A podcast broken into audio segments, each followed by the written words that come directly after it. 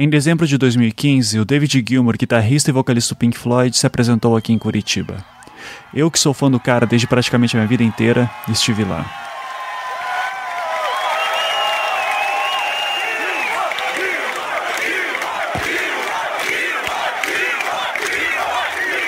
A pedreira Paulo Leminski, onde ocorreu o show, estava totalmente lotada.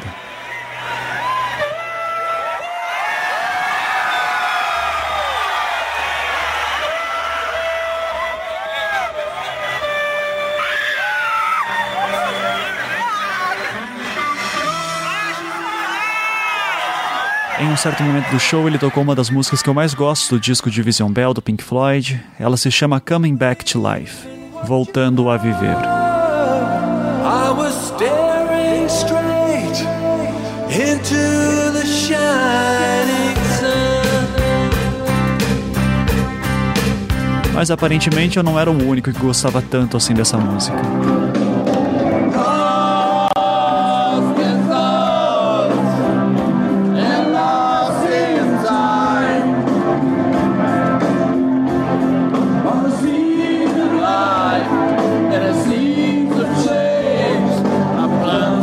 Você está lá vendo um dos artistas que você mais ama na vida e do nada aparece um desconhecido do teu lado, não cantando, mas berrando, totalmente desafinado, a música que você tanto ama.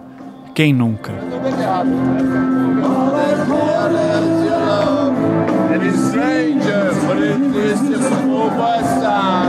É claro, a gente fica puto no começo.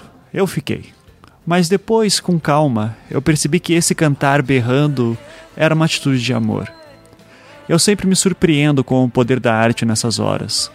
Uma música escrita anos atrás por alguém que mora em outro continente que mal deve saber da minha existência, de repente diz alguma coisa que me toca de uma maneira especial aqui no Brasil. E é muito louco pensar que eu não sou o único. Naquela noite, milhares de pessoas estavam dividindo comigo daquele sentimento que eu achava que era muito singular. E de certa forma ele é único, sim, mas possui algumas ligações com aqueles em minha volta. São parecidos de alguma forma. E eu achei curioso pensar que minha experiência naquela noite foi única não apenas por conta do meu sonho de ver o Gilmore, mas também por causa deste desconhecido ao meu lado, se esgoelando em tentar cantar a música que tanto amava. A música ali foi recriada. E no fim fazemos isto o tempo todo. A toda hora estamos recriando o mundo à nossa volta, especialmente as coisas que ouvimos, que vemos, que provamos, que tocamos. Não há fatos reais, apenas experiências. E criar está muito ligado a isso. Criamos novos caminhos, novas lembranças, e mesmo as memórias mais antigas são recriadas a todo instante. Então, eu sou Ivan Mizanzuki e este é o Projeto Humanos, histórias reais sobre pessoas reais, Enquanto não começamos nossa segunda temporada, continuamos com nossos episódios de crônicas produzidas pelos candidatos a novos produtores de histórias. O tema do programa de hoje é Criação e ele será em três atos, feitos por três candidatos, e dedicamos este episódio a este ilustre desconhecido que cantou comigo no show do Gilmore e a tantos outros anônimos e conhecidos que nos cercam, recriando nossas vidas das formas mais inusitadas possíveis.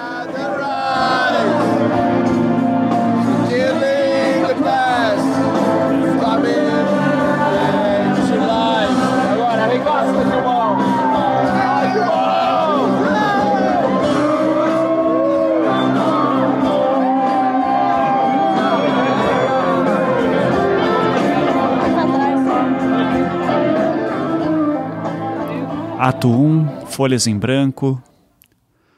Não existe emprego no mundo em que não exista necessidade de criação. Mesmo nas áreas mais braçais, há uma exigência por atitudes criativas de vez em sempre. Contudo, existe toda uma área do mercado recheada por profissionais chamados de criativos, designers, redatores publicitários e, como no caso da Joviana Marques, que nos traz essa história, a ilustração. Para profissionais deste ramo, o chamado bloqueio criativo se materializa em uma forma bastante ameaçadora, uma folha vazia. Joviana nos mostra que nessas horas as soluções às vezes aparecem nos locais mais inusitados. A primeira coisa que você tem que saber é que eu estava em guerra. E não era uma guerra curta, não. Estamos em dezembro de 2011, mas ao olhar o calendário me lembro de anos e mais anos de luta intensa. Todo esse tempo e eu não tinha ganhado uma única batalha contra o meu temível inimigo. Folhas em branco.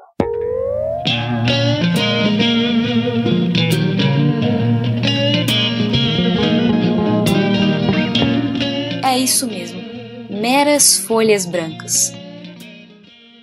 Se você procurar a palavra desistir agora no dicionário, vai encontrar uma coisa parecida com não continuar, não prosseguir, retratar-se, abandonar. Era mais ou menos isso mesmo.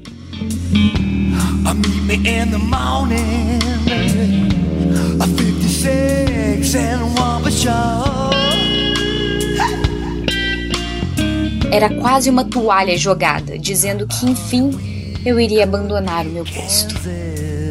Havia desistido, ou estava quase lá. Sentada na frente da minha mesa de desenho, fazia rabiscos rápidos com lápis. Esboçava uma garota nos cantos de uma sala. As mãos dela protegiam o rosto enquanto o medo congelava a cena. Também desenhei cabos e fios enrolados, presos ao seu corpo. É, mas essa não era uma boa ideia. Como sempre. Repito um ritual antigo. Olho para a folha à minha frente, amasso e faço uma bolinha com as mãos jogando em um lixo que já está cheio de tanta bolinha como essa. Pego uma nova folha branca. É só mais um dia tentando desenhar. Eu tinha os meus 22 anos na época, mas desde os seis eu me lembro de ser assombrada por folhas assim, folhas em branco. Quando era criança, eu resolvia fácil o problema. Ao invés de lápis, eu deslizava os dedos pelas folhas, como se fosse possível desenhar dessa forma.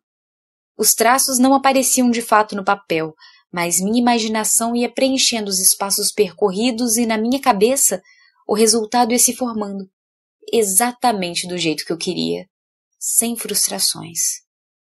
É, mas como você sabe, eu não sou mais criança e estou com uma dessas folhas brancas agora, na minha frente, me encarando em cima da mesa de desenho. Ela parece duvidar que eu vá conseguir rabiscar qualquer coisa em cima dela. Ela ganhou todas as batalhas até agora e, além do mais, minha espada, ou melhor, lápis, precisa de uns consertos depois de ficar com a ponta quebrada. Ao invés de apontador, eu peguei um CD em cima de uma pilha na estante ao lado. Guerreiros costumam ter marchas de guerra, sabia? Eu li em algum lugar que a música é usada em situações de guerra desde os primórdios da humanidade, a chamada música marcial. Cada tropa desenvolve um tipo pessoal de melodia que incentive os soldados, cria um sentimento de pertencimento e facilite a comunicação. Dizem que ela também ajuda a criar um foco na missão, concentrar todas as suas forças no cumprimento da tarefa. Não custava tentar, né?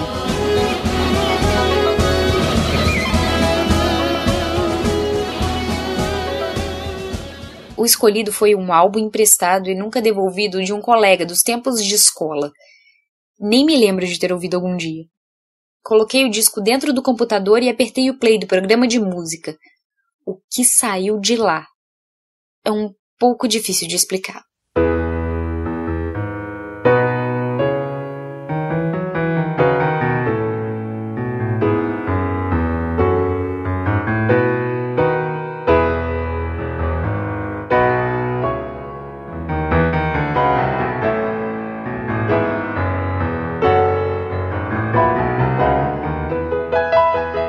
Primeiros acordes pareciam um rio calmo, triste, correndo para lugar nenhum.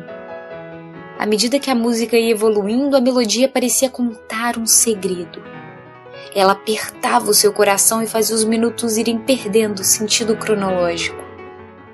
Lembro de ter pensado que quem compôs aquilo não devia ter nenhum problema em encarar folhas em branco. O nome do compositor estava lá, escrito à mão nos cantos da capa improvisada de onde eu tirei o CD. Jason Becker.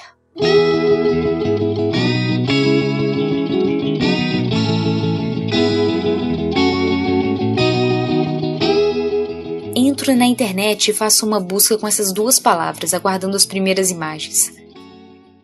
Elas surgem e eu aperto os olhos, como se isso fosse me ajudar a decifrar o que eu estava vendo. Um homem sentado numa cadeira de rodas, com cabos e fios espetados em seu corpo. Tentei encontrar algo sobre o passado daquela figura, porque ele estava tão estático na foto, que significava aquela quantidade de fios espalhados pelo corpo e principalmente como aquele cara era capaz de fazer aquela música que eu estava ouvindo. Sobre a mesa de desenho, as folhas ainda estavam lá, todas brancas e intocadas.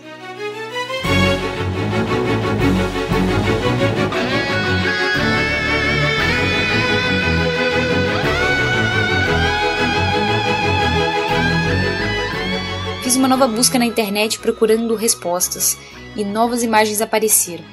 No lugar daquele homem eu vi um menino de aproximadamente 5 anos. Ele estava carregando um violão que se ajustava com dificuldade ao seu corpo pequeno. No entanto, ele parecia saber exatamente o que fazer com aquilo.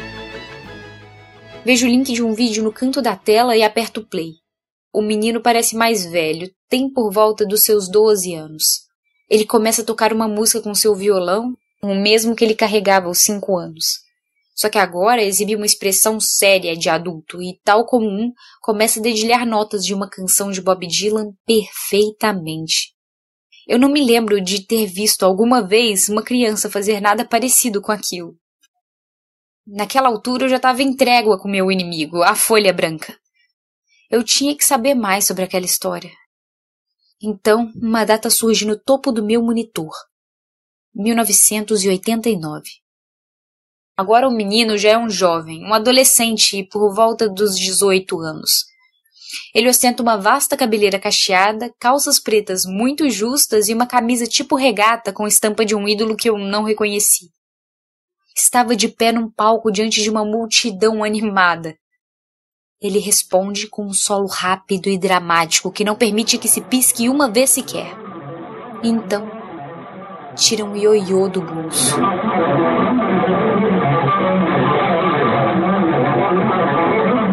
É isso mesmo, um ioiô.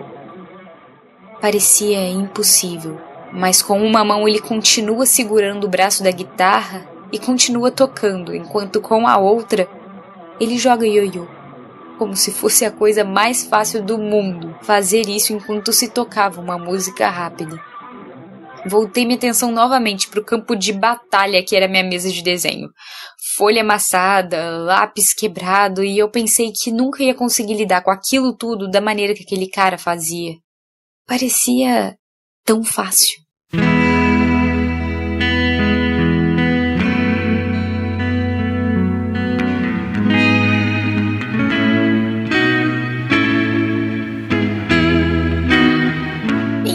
Mas eu ainda não sabia de tudo, né? E os fios? E a cadeira de rodas? Eu continuei pesquisando e cheguei a um site onde encontrei a capa de uma revista antiga. A imagem de um rapaz apareceu em destaque. Embaixo da foto li a seguinte frase: Esclerose lateral amiotrófica. O fim do prodígio Jason Becker?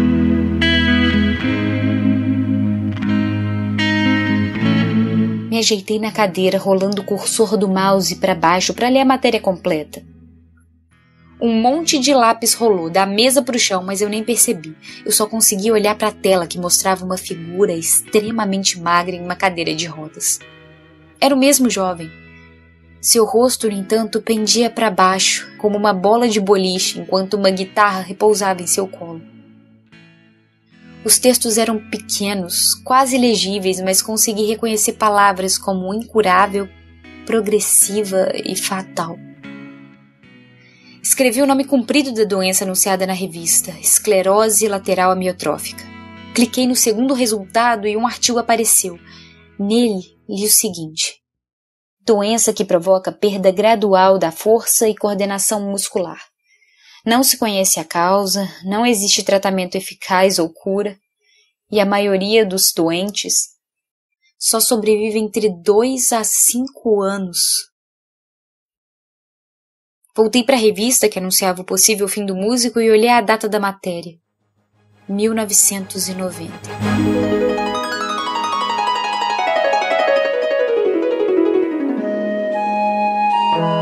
Imaginei que o jovem cabeludo já devia estar morto, já que, com sorte, teria sobrevivido até no máximo uns cinco anos. Então fiz uma nova busca, esperando encontrar o fim daquela história, notícias sobre sua morte ou algo do tipo. Mas o que eu vi foi uma coisa bem diferente. Não havia mais plateia, é fato, nem violão, nem ioiô. A vasta cabeleira agora está rala, ele parece não conseguir se mover e os cabos e fios da primeira foto já estão aqui, presentes, na sua barriga e garganta. No entanto, ele não está morto.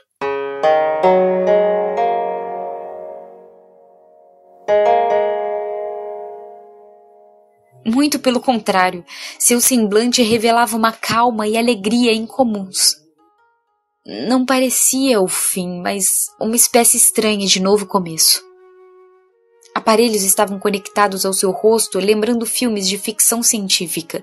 Ele olhava para uma tela de computador e o equipamento grudado no rosto parecia traduzir o movimento do queixo. Ele ia selecionando notas musicais dessa forma. Lentamente ele ia compondo novas músicas. Parecia que era assim que tinha nascido aquele meu velho CD emprestado. Lembro que olhei novamente para a capa de onde eu tirei o CD procurando o nome do álbum e lá estava ele, rabiscado com letras de forma embaixo do nome do músico. Perspective. Traduzi rapidamente. Perspectiva. Olhei para o lixo abarrotado de bolinhas e reabri o esboço da garota com cabos que eu fiz momentos antes. De alguma forma, ela me lembrou Jason. Ou mim mesmo.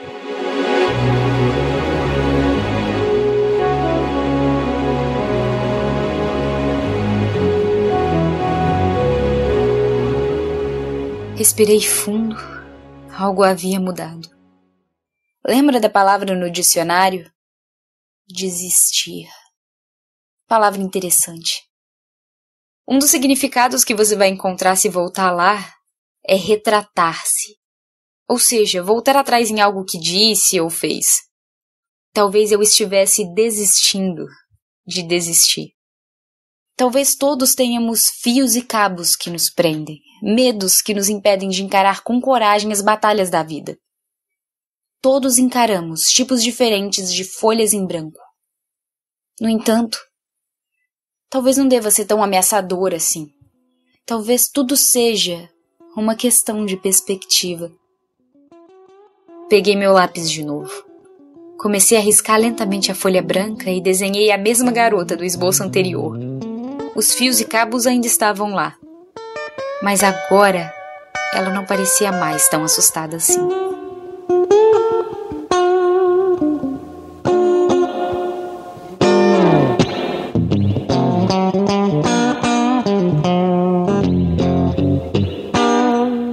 Marques é ilustradora e mestranda em arte, cultura e linguagens pela Universidade Federal de Juiz de Fora. Jason Becker é uma inspiração constante em seu trabalho, tanto que hoje são amigos e se correspondem por e-mail. As músicas utilizadas aqui nessa história são todas dele, usadas com seu devido consentimento. E vocês podem conferir mais sobre seu trabalho e fantástica trajetória no site jasonbeckerguitar.com e seu documentário Jason Becker Not Dead Yet. Se também quiser conferir as ilustrações de Joviana, basta olhar a arte deste programa ou entrar na sua fanpage Jove Artwork. O link está na postagem.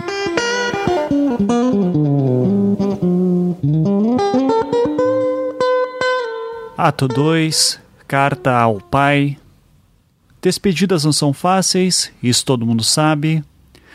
E nessa história, Mauro Amaral nos mostra que, mesmo quando as pessoas se foram, Criar o adeus definitivo pode levar mais tempo do que queremos.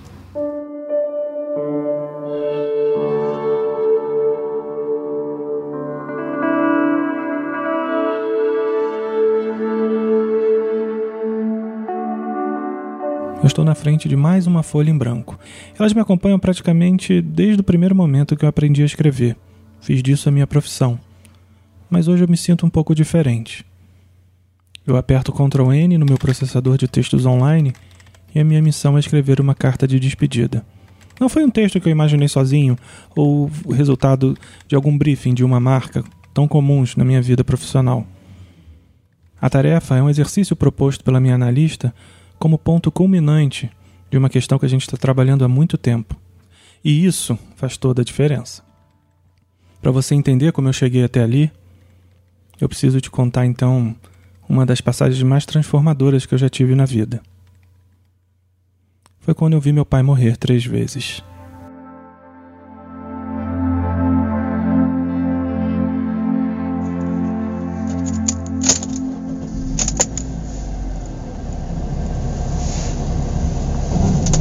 Trinta de setembro de 2011. Eu estou dirigindo pela Avenida das Américas, aqui no Rio de Janeiro, fica na Barra da Tijuca. Se você não conhece, é uma reta quase que infinita, cercada de condomínios de luxo e concessionárias que vendem carro que na maioria das vezes são incompráveis. Mas não é isso que chama a nossa atenção. O carro lá dentro, o ambiente está engraçado, está feliz, porque eu e minha mulher a gente consegue se organizar para ir num show de grande porte. Só para você ter uma ideia, quando a família é grande, isso envolve reuniões é, para decidir quem vai ficar com quem, malas que são arrumadas com grande antecedência, lista de tarefas, 30 quilos de, de deveres e de recomendações sobre obedecer os mais velhos, etc, etc, etc e tal. A correria foi tanta que estava perigando da gente se cansar antes mesmo do show começar. Sei lá, acho que a gente é meio tipo um velho precoce, ou um jovem cansado já. Mas voltando à estrada, é, eu olho para os ingressos que estão no console do carro e em letras gigantes aparece assim: Shakira Rock in Rio. Ao meu lado, a minha esposa percebe que eu já estou voando longe. Eu tenho essa mania de devagar às vezes, principalmente nas horas erradas, que dirigindo isso é meio perigoso. E ela percebe que o endereço do meu pensamento deve ser a colombiana famosa, porque eu sou o fã do casal. E aí ela brinca assim: pô, larga isso, assim eu vou ficar com ciúme. A gente ri baixinho como se estivesse pulando o muro da igreja para namorar escondido. E aí o celular toca. É minha mãe. Ela me conta que meu pai sofreu mais um derrame e que dessa vez foi agravado pela pneumonia bem insistente que se alojou de, como aquele chiclete que não solta da ponta dos dedos. E temos alguns testes neurológicos iniciais que não são muito animadores. A gente cancela tudo sem que eu tire nem o pé do acelerador. Aliás, eu piso mais fundo. Tudo bem que a gente esperou 10 anos para ir num show novamente, mas agora todo o tempo era curto demais.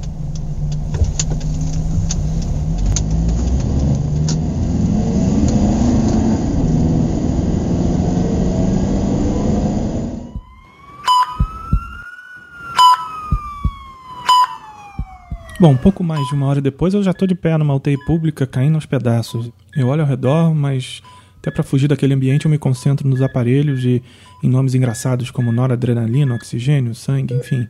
E novamente eu começo a devagar. O papo agora é sobre a eficiência de um ouvido treinado. Não sei se vocês sabem, quando o cara estuda música há muito tempo, ele é capaz de identificar as mudanças mínimas de ritmo eh, e os padrões ali complexos sonoros envolvidos. Por curiosidade, é assim até mesmo que os grandes gênios compõem. Eles vão traduzindo o mundo, seus sentimentos, tudo que está ao redor, nas músicas que a gente curte e que são mais ou menos complexas de acordo com o estilo que cada um escolhe. O engraçado é que poucas horas depois de eu estar ali em pé acompanhando aquela situação, a percepção que eu tenho é que parece que uma equipe do Furacão 2000 invadiu o lugar. É como se os sons dos monitores cardíacos, da alimentação intravenosa e do pulmão artificial montassem aquele batidão. O ritmo, do jeito que tá, não é difícil de traduzir, principalmente, como eu estava falando, para quem tem um ouvido treinado. Tá. Claro que tudo ali tá mecânico demais para ser uma boa notícia, ou pelo menos uma boa batida.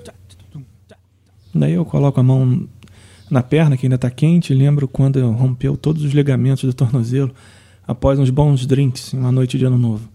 Eu fazia faculdade na época e corria para preparar o café da manhã, separar água mineral que tinha que ter o pH exato separar os livros da leitura diária, arrumar tudo numa posição de forma que ele não precisasse se mexer muito naquela situação.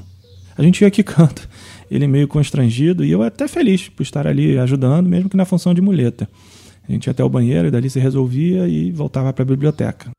Como na época os pés estão com pouca circulação e meio inertes, a impressão que eu tenho é que eles nunca mais vão pisar no chão novamente. Mas isso tudo são só detalhes, porque o que me chama a atenção verdadeiramente é um olho solto. Não é de mim que ele tenta desviar, como na vergonha de outros tempos. É contra a gravidade. Ele não tem mais forças para lutar contra ela, está pendente, sem direção e assustadoramente opaco. É como uma pérola em uma ostra colhida aos 80 anos por aquelas mergulhadoras japonesas que respiram até debaixo d'água. E é mais ou menos assim que ficamos ao receber a ligação um mês depois. A gente fica sem ar, como essas mergulhadoras japonesas, que colheram a pérola opaca do olho sem gravidade aos 80 anos, porque a gente precisa desocupar o leito da UTI, né? Já que, enfim. Então, eu começo a refletir que na primeira vez que eu vi meu pai morrer, foi através da ausência do seu olhar e por ele não mais responder ao estimulante exercício de avaliar os sons ao redor. Entendi que sua presença física, finalmente, já que sofrida, tinha dado um adeus meio tímido, rompido todos os ligamentos de uma vez só.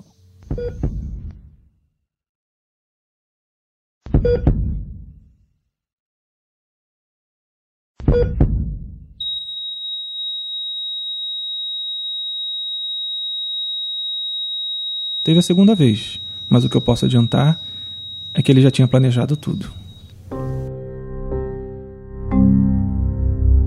Quando a gente foi organizar a cerimônia de despedida, lá no fundo eu era contra aquilo ocorrer lá em casa, mas no final fez sentido. As alunas foram chegando, cantando suas ave-marias e discursando como ele havia tirado é, uma ou outra de famílias disfuncionais, algumas em situação de risco social, oferecido educação, muitas vezes de graça, e salvando muitas vidas pelo caminho. Meu pai foi um educador que, pelas nossas contas, formou mais de 15 mil pessoas.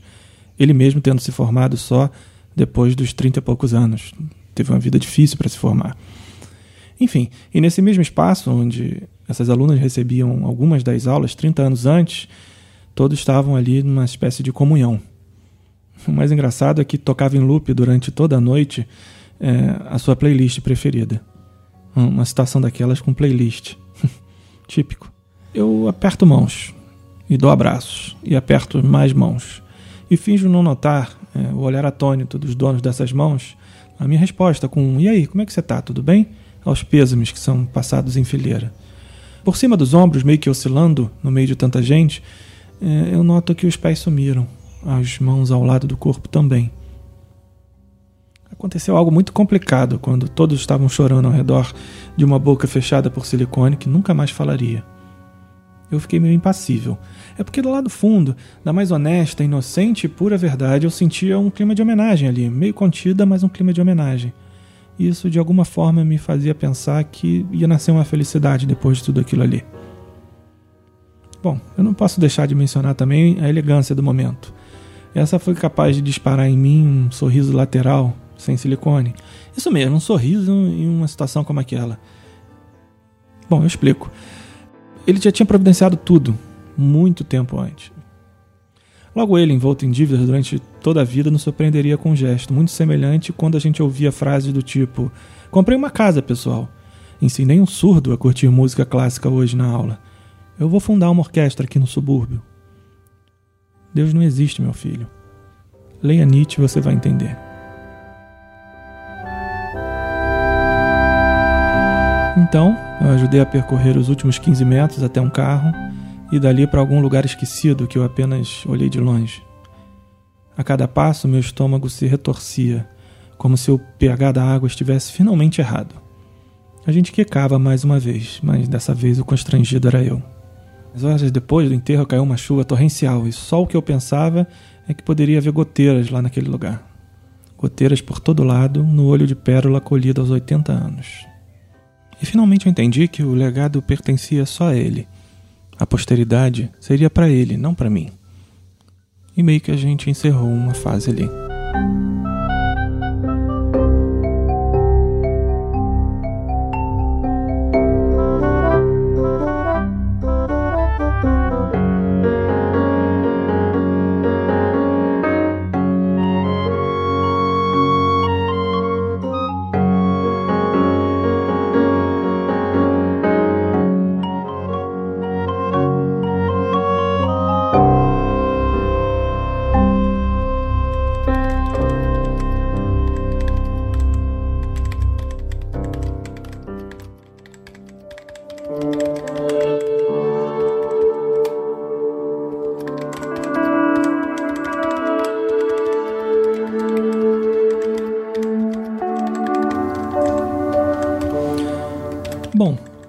Isso traz a gente de volta para a folha em branco do início da história.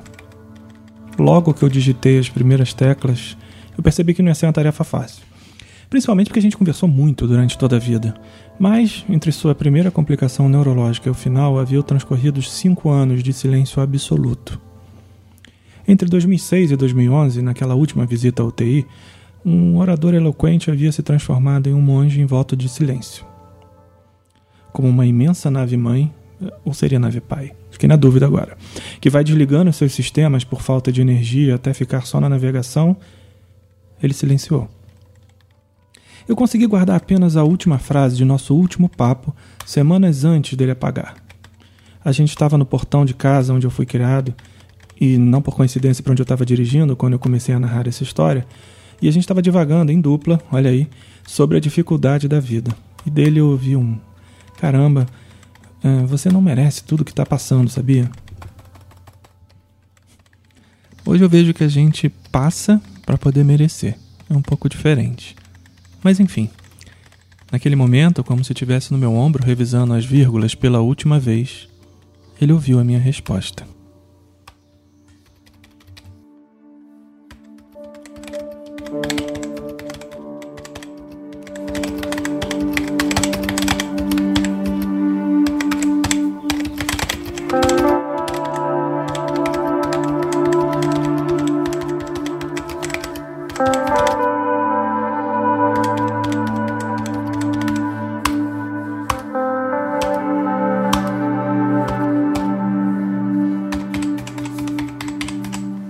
Na sala fria de uma UTI pública, eu entendi que o corpo já tinha ido antes da presença e, em uma cerimônia curiosa, que o legado seria eterno na vida das pessoas que ajudou a formar, mas não era meu. Ou seja, algumas coisas não terminam porque simplesmente seu papel é continuar. Outras, por outro lado, precisam terminar, mas fazem isso de uma maneira especial na troca de função que tem na vida das pessoas. Não é o fim físico que importa, é a ressignificação que vale, afinal. O meu pai eu precisei ver morrer três vezes antes de selar essa passagem. Não existe culpa, não existe arrependimento. Talvez uma discreta luta por protagonismo entre eu e ele, mas em um ringue que nunca existiu. Ou, sendo mais comedido e racional, uma troca natural de funções, ou, se você preferir, o amadurecimento. Afinal, se a vida que escolhi é de contar histórias, que eu pelo menos tenho o direito de escolher o meu papel, certo?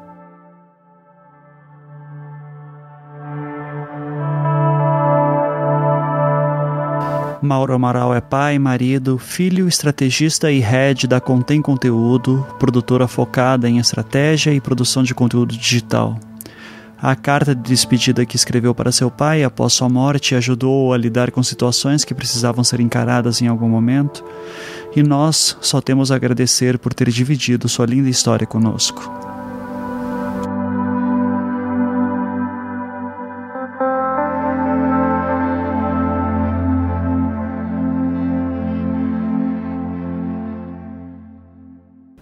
Ato 3 Uma nova rota. Nesta última história, saímos um pouco da temática de folhas em branco e encaramos aquele momento em que o nosso chão some e ficamos sem saber para onde ir, até o dia que aquele mesmo chão cai na tua cabeça. Quem nos traz essa história é Lola Zola. Quando eu era mais nova, eu sempre quis entender o porquê de usarmos corações para representar o amor. Mas quando eu perguntava para os meus pais, eles só diziam que um dia eu entenderia, esse dia finalmente chegou e eu tive a certeza de que tudo fazia sentido quando, na quarta série, o Rafael entrava na sala.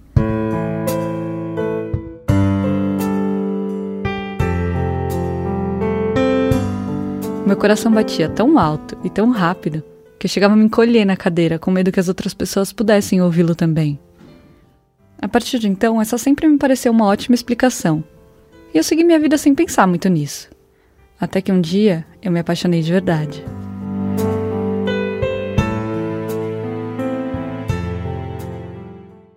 Eu não reconheci a minha paixão assim, de imediato, quando ela entrou pela primeira vez na sala de aula. Não foi nada parecido com o amor à primeira vista. Bem, eu conheci a Camila no seu primeiro dia de aula na faculdade, início do meu terceiro ano do curso de cinema. Mas não conversamos mais que cinco minutos e nem viramos amigas. Ela claramente não era o meu tipo de pessoa. Ela era linda, de uma maneira quase desafiadora. e tinha uma personalidade absolutamente afiada. Ela não topava perder nenhuma discussão. Sabe aquela pessoa que sempre está na rodinha principal das festas? Ela era assim. Ela não tinha o menor problema de ser o centro das atenções. Agora eu? Eu sempre fui a pessoa das rodinhas pequenas e paralelas nos cantinhos dessas mesmas festas. E nunca tive problema com isso.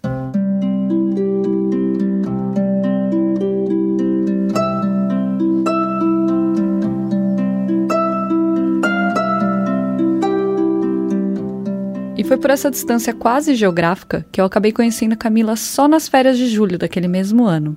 Nós estávamos participando de um projeto de longa-metragem super baixo orçamento que seria gravado no interior de São Paulo. Eu era diretora de fotografia e ela assistente da equipe de arte. E por conta da complexidade da minha função, eu não tinha muitas horas livres. Quando eu não estava filmando, eu estava planejando a próxima diária. E quando não isso, eu estava dormindo as minhas no máximo 5 horas de sono. E foi por causa disso que demorou quase 15 dias para eu conseguir uma folga e ir para o bar com o pessoal da equipe. E foi nesse dia que eu descobri que a Camila estava interessada em mim. Nunca tinha passado pela minha cabeça me envolver com ela. Primeiro, porque ela havia me dito que namorava.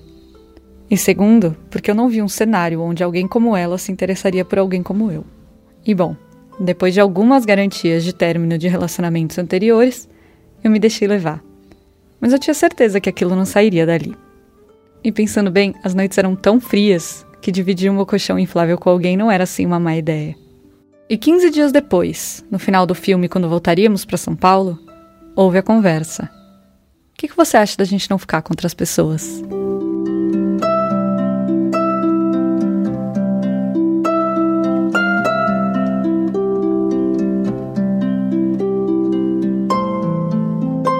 Mas eu continuei levando devagar. Eu não acreditava que alguma coisa sairia dali. E quando ela falou que estava se apaixonando, eu fiquei calada. Bom, é melhor do que agradecer, certo? E namoramos quase dois anos, de um amor delicioso, carinhoso, atencioso, pacífico e apaixonado. Ela devastou qualquer barreira anti-relacionamento que eu poderia ter. E no mais absoluto clichê, éramos opostos que nos completávamos.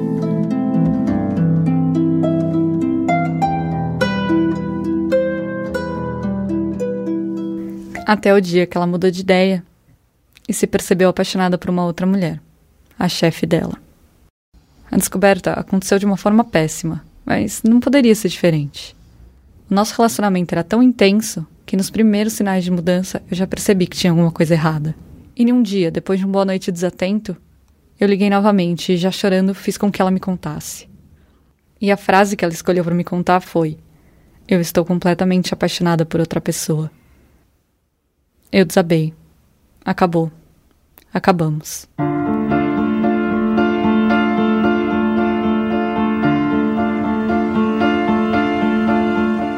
Muito se fala sobre a dor do fim de um relacionamento, mas o que eu nunca tinha ouvido falar é como essa dor é física. Doía. Muito. Nos primeiros dias eu tinha que me esforçar para respirar. Literalmente me faltava o ar. E nas semanas seguintes eu esforçara para comer e quando eu conseguia, eu ficava enjoada por horas. Eu não dormia uma noite completa por meses. E é claro que o tempo cura tudo. E mesmo com os insistentes contatos da outra parte, uma hora você começa a superar a dor. Reaprende a respirar, depois a comer e finalmente a dormir. E assim eu segui com a minha vida. Nesse meio tempo, meu pai sofreu um infarto. Um infarto leve, nada muito assustador. Mas, além das broncas por uma qualidade de vida melhor, a médica do meu pai nos deu outra lição.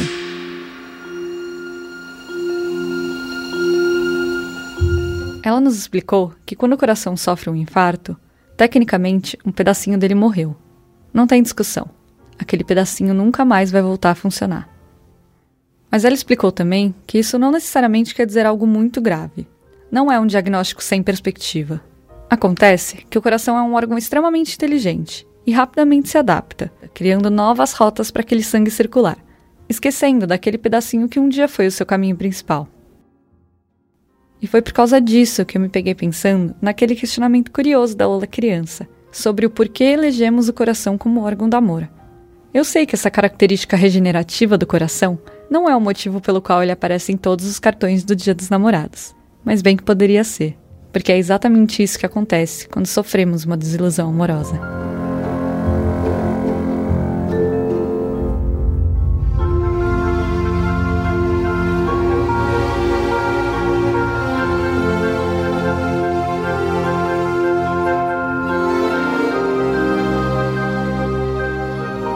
E algum tempo depois do término com a Camila, eu fiquei bem. E mesmo assim, por motivos de não sou obrigada, eu não acompanhava as coisas que ela postava em nenhuma rede social. Até que um dia eu recebi uma notificação do Pinterest dizendo: A sua amiga Camila criou um novo painel chamado Casamento. Mais um choque. Como assim? Casar? E depois a notícia: Não vai só casar, como vai fazer um documentário sobre isso. Claro, centro das atenções, lembra? Enfim, casaram. E sim, fizeram um filme. Mas essa história não é sobre isso. É sobre o momento que eu decidi assistir um trecho desse filme o trecho onde elas, durante a cerimônia, trocam seus votos.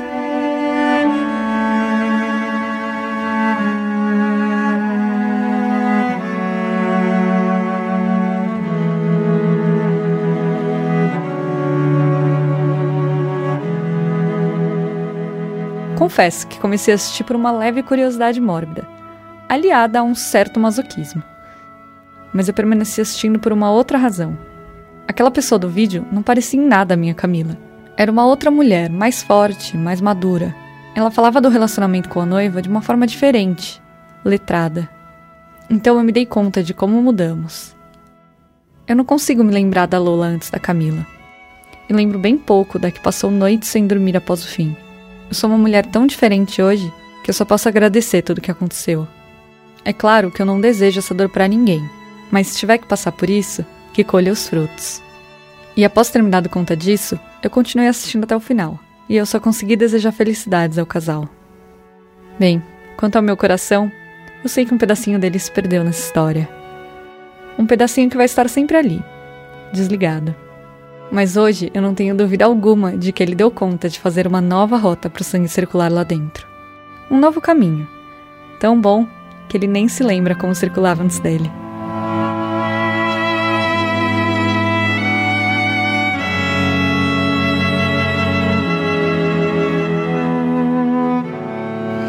Lola Zola é produtora audiovisual e nos concedeu a honra de ouvir a história de como seu coração criou novos caminhos para continuar batendo. Nos primeiros áudios que ela me enviou, ela sempre me dava oi e eu sempre achei isso muito legal. Olá, Ivan, tudo bom? Aqui é a Lola e esse é o segundo exercício para participar da seleção do Projeto Humanos.